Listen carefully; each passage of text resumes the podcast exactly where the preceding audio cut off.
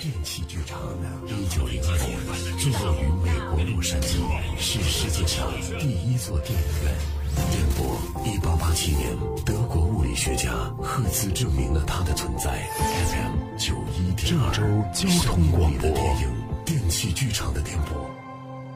每到周五的时候呢，我们都会进行一个特殊的环节。这个环节呢，就是我们会跟各位讲述一个故事的大概的剧情，然后各位呢通过里面的线索来提出问题，跟我们共同的还原故事，找到我们所需要去问到各位的这个最终的任务啊。今天呢，我们依旧是这样，三种联系方式：微信、微博搜索郑州交通广播，电话是九六六幺幺，您可以参与到节目当中。也希望各位呢在听完这个，呃。大概的故事叙述之后，能够积极的提出问题，因为如果各位你们不提问题的话，这个故事呢就没有办法继续推进。我们所有的故事呢是没有任何剧本的，呃，没有任何的文字稿件，只是有一个大概的故事梗概，然后里面的人物呢都是由主持人来扮演啊。那我们先来有请小夏，就是我们的主持人刘夏，来叙述今天要让各位跟我们一起完成的故事的大概内容。一个月前，魏晋时期著名的画家东门吹雨的传世之作《月下独饮图》在我们白云市展开。那我呢，作为我们市博物馆的馆长，担任了这次的布展工作。可是就在展出之后的一个月，国外黑市的网站悍马上有人声称要拍卖《月下独饮图》，我也是因此开始接受调查。经过鉴定呢，我们白云市的博物馆展览之后。重新入库的这个《月下独饮图》，依然是真迹，只是我感觉这颜色有点怪。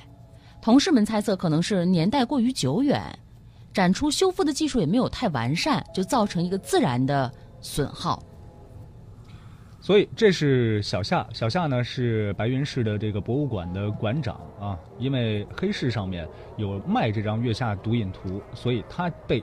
调查了，但是后来发现呢，这个博物馆入库的这个《月下独影图》是真迹，所以我们想请各位跟我们一起帮助小夏来调查是谁主导了这一切。那国外黑市上的那幅画儿是真的还是假的？我们经过前期的调查呢，发现了三个嫌疑人，这三个嫌疑人分别是小陈、小佳和小锤，三个人呢都是由我们的主持人来扮演。那接着呢，三位会进行各位的人物自述。他们到底是谁？呃，扮演的角色是什么？我们一一的有请他们来讲述。首先有请陈蕊，在今天的节目当中，他扮演的人物是小陈。我是小陈，白云市博物馆的常务副馆长。那小夏呢是馆长，他是我的顶头上司。小夏被调查这个事儿啊，我也觉得非常遗憾。按说呢，他是个好人。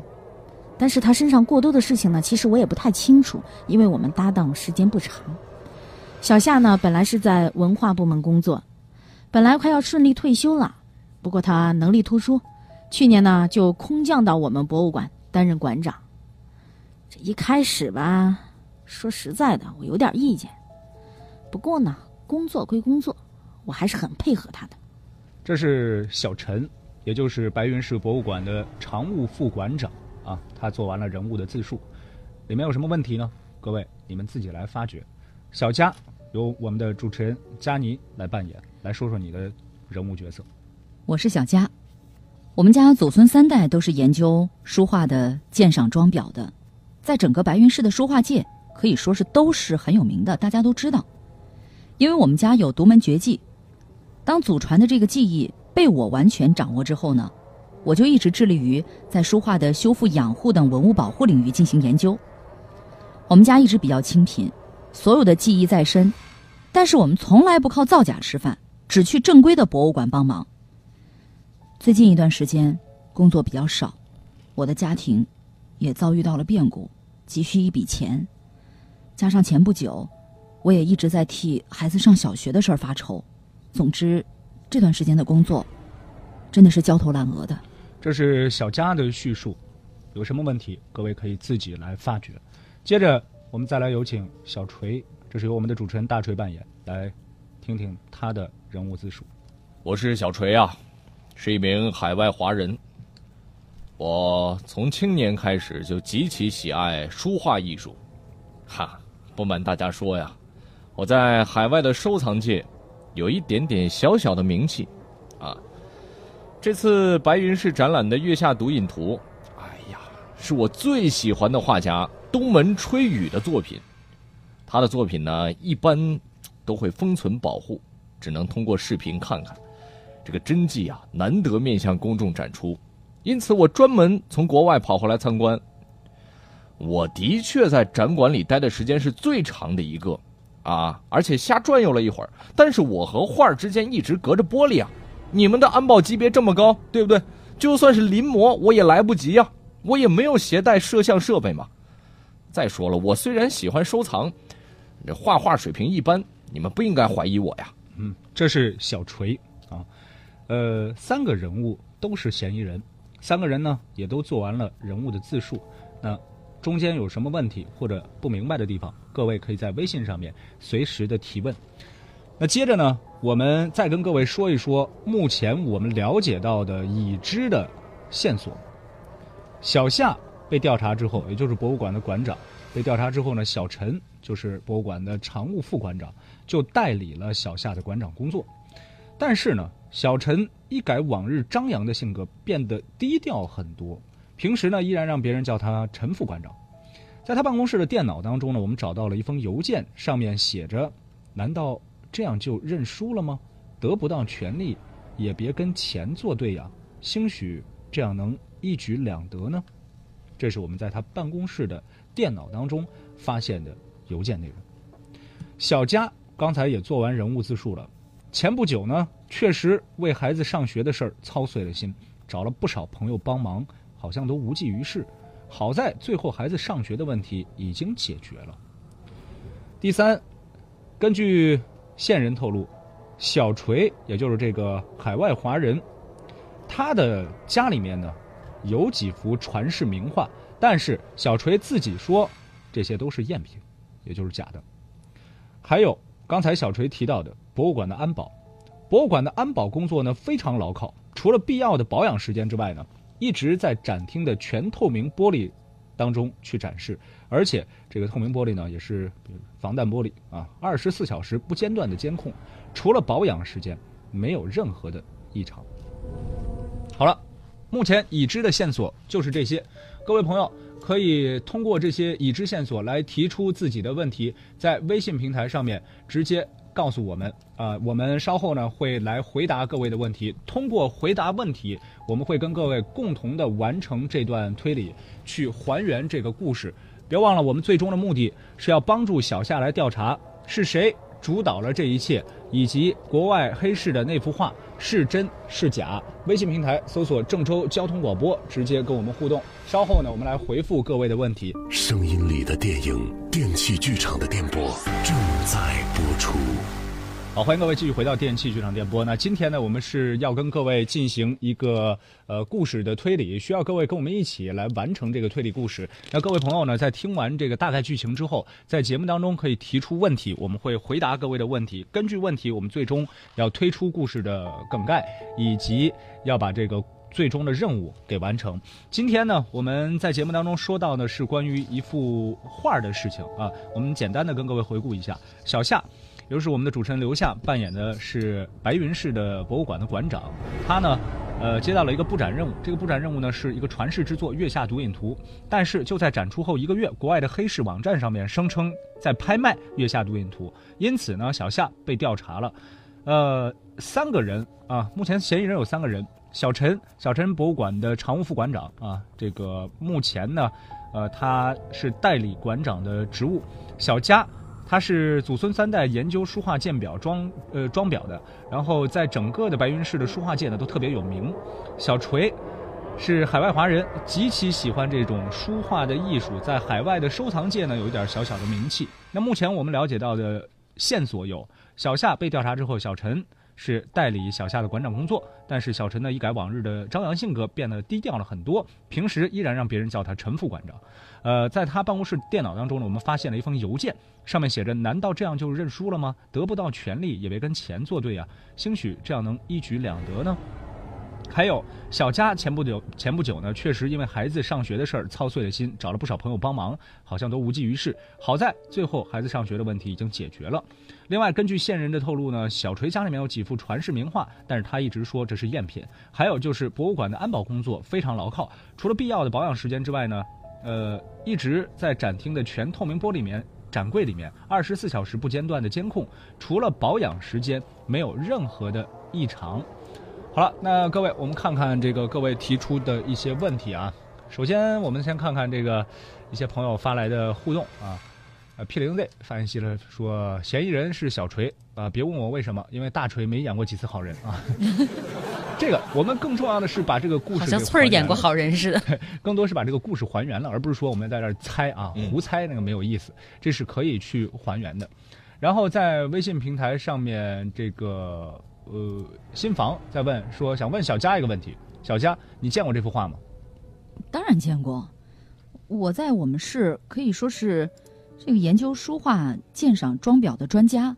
嗯，我们一直对接的都是我们市里面博物馆的工作。好了，所以我自然见过，见过这幅画啊。然后在我们的微信平台上面的还有朋友也是问到小佳的，心存善念，发信息说：小佳，你是负责保养画的吗？是的。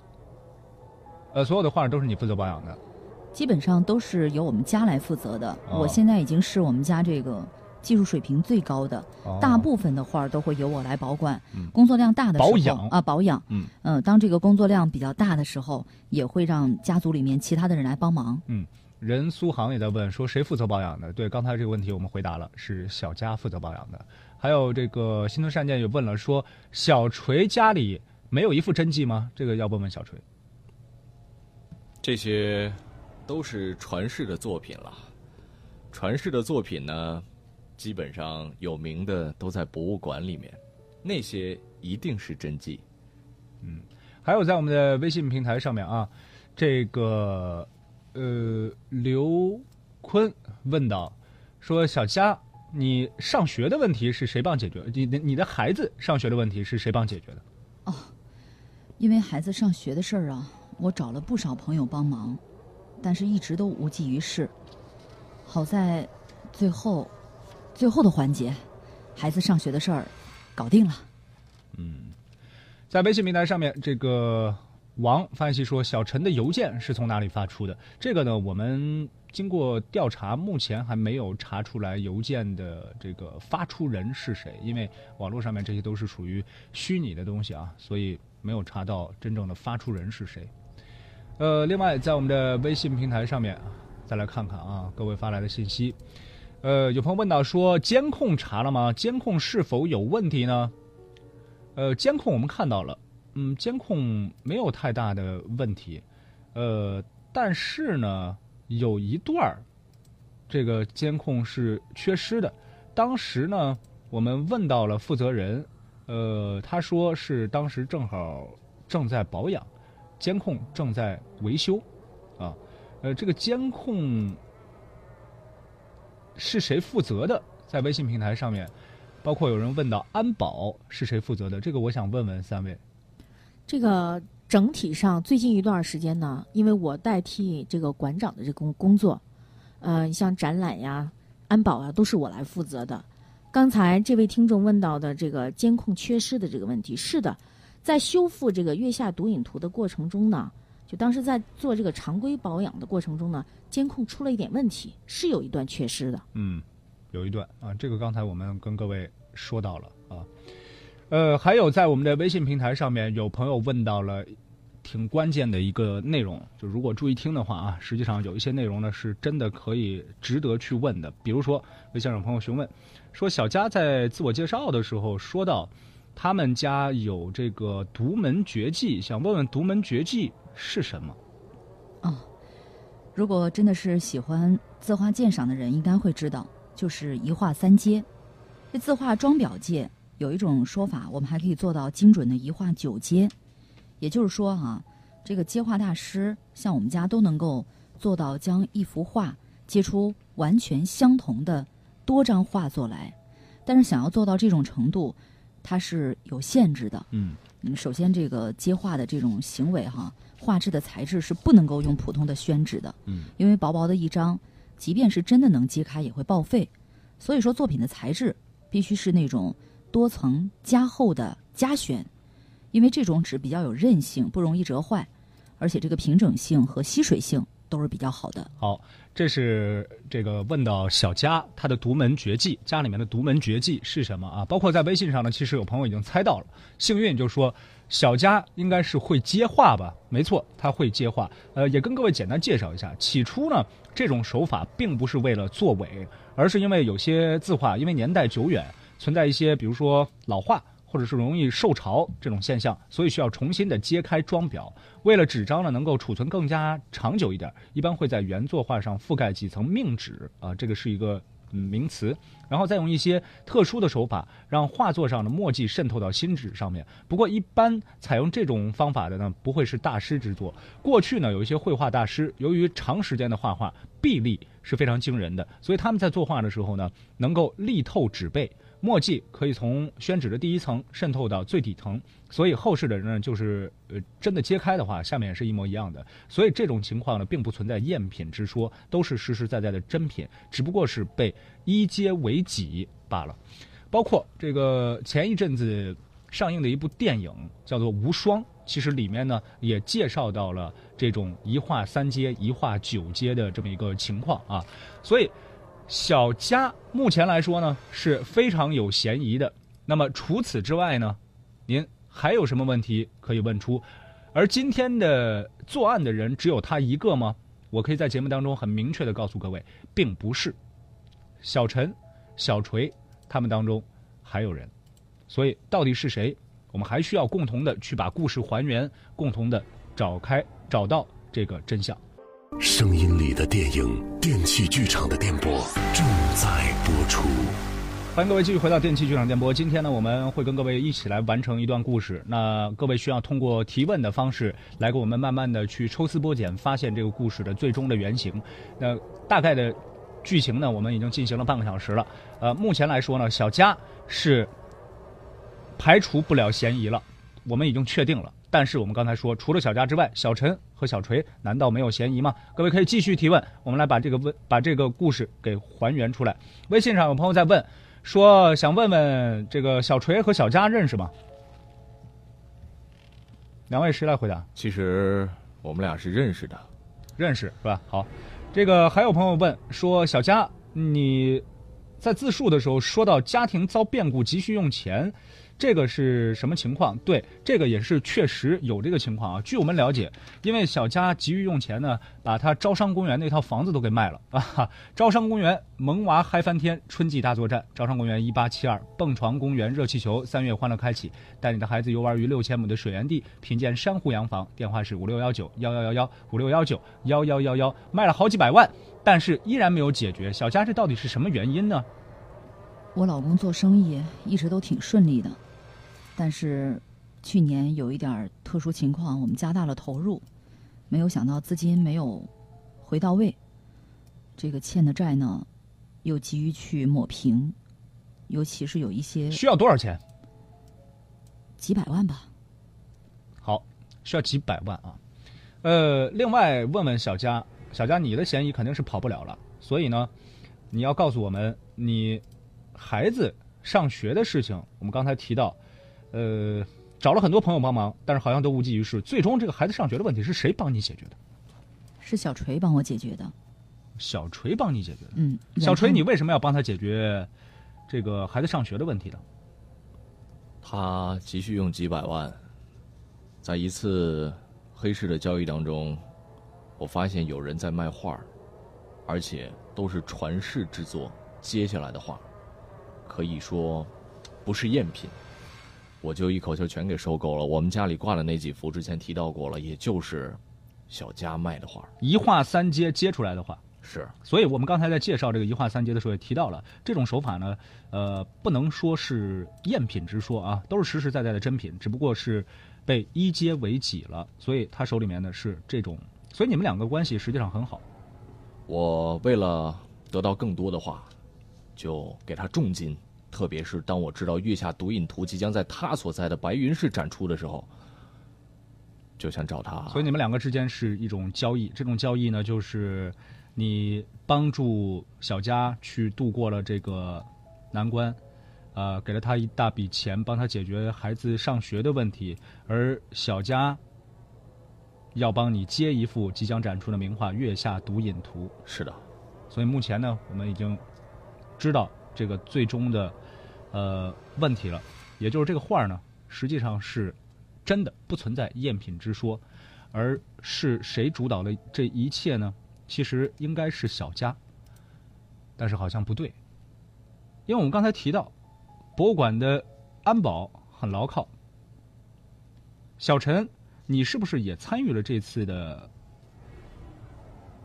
接画的整整个的作案的过程？而且，你的办公室电脑当中写到的那那些话，难道这样就认输了吗？得不到权利也别跟钱作对啊！兴许这样能一举两得呢？这个我们要问你了，因为刚才呢，我们提到这个问题的时候，是我替小陈回答的，因为那个问题提的其实挺好，也挺关键，但是我们没有办法直接说出，所以现在，小陈你自己说，这个信息是谁发给你的？啊，这是小佳发给我的。小佳呢，其实是我的好闺蜜。最初他们谋划这个事儿的时候，找到我，我一开始是严词拒绝的。我是这个博物馆的常务副馆长，我怎么能干这种事儿呢？但是，但是小佳当时跟我说：“说你难道就这样认输了吗？你得不到权利也别跟钱作对呀！你兴许这样能一举两得呢。”这本来这馆长的位置，我觉得这馆长位置本来就是我的，但是我没想到小夏会空降过来，把这馆长的位置给我抢走了。再一个，小佳呢给我许诺很丰厚的这个回报，所以呢。我也就配合他们。好了，那今天这个故事呢，我们其实已经为各位还原了。三个嫌疑人当中，没有一个能够逃脱干系啊。而最终呢，博物馆的馆长刘夏所扮演的小夏，实际上跟他没有任何的原因，没有参与。作为第一责任人呢，他只是配合接受调查。那最终等待小陈、小佳、小锤他们的，将是法律的制裁。而小夏呢，将会继续的担任馆长。今天几个关键问题呢，就是实际上。只要能够问出小佳他的祖传的这么一个独门绝技是什么的话，那基本上我们就能够抽丝剥茧去找到最终故事的答案了。好了，感谢各位能够参与到我们这个环节当中。声音里的电影，电器剧场的电波正在播出。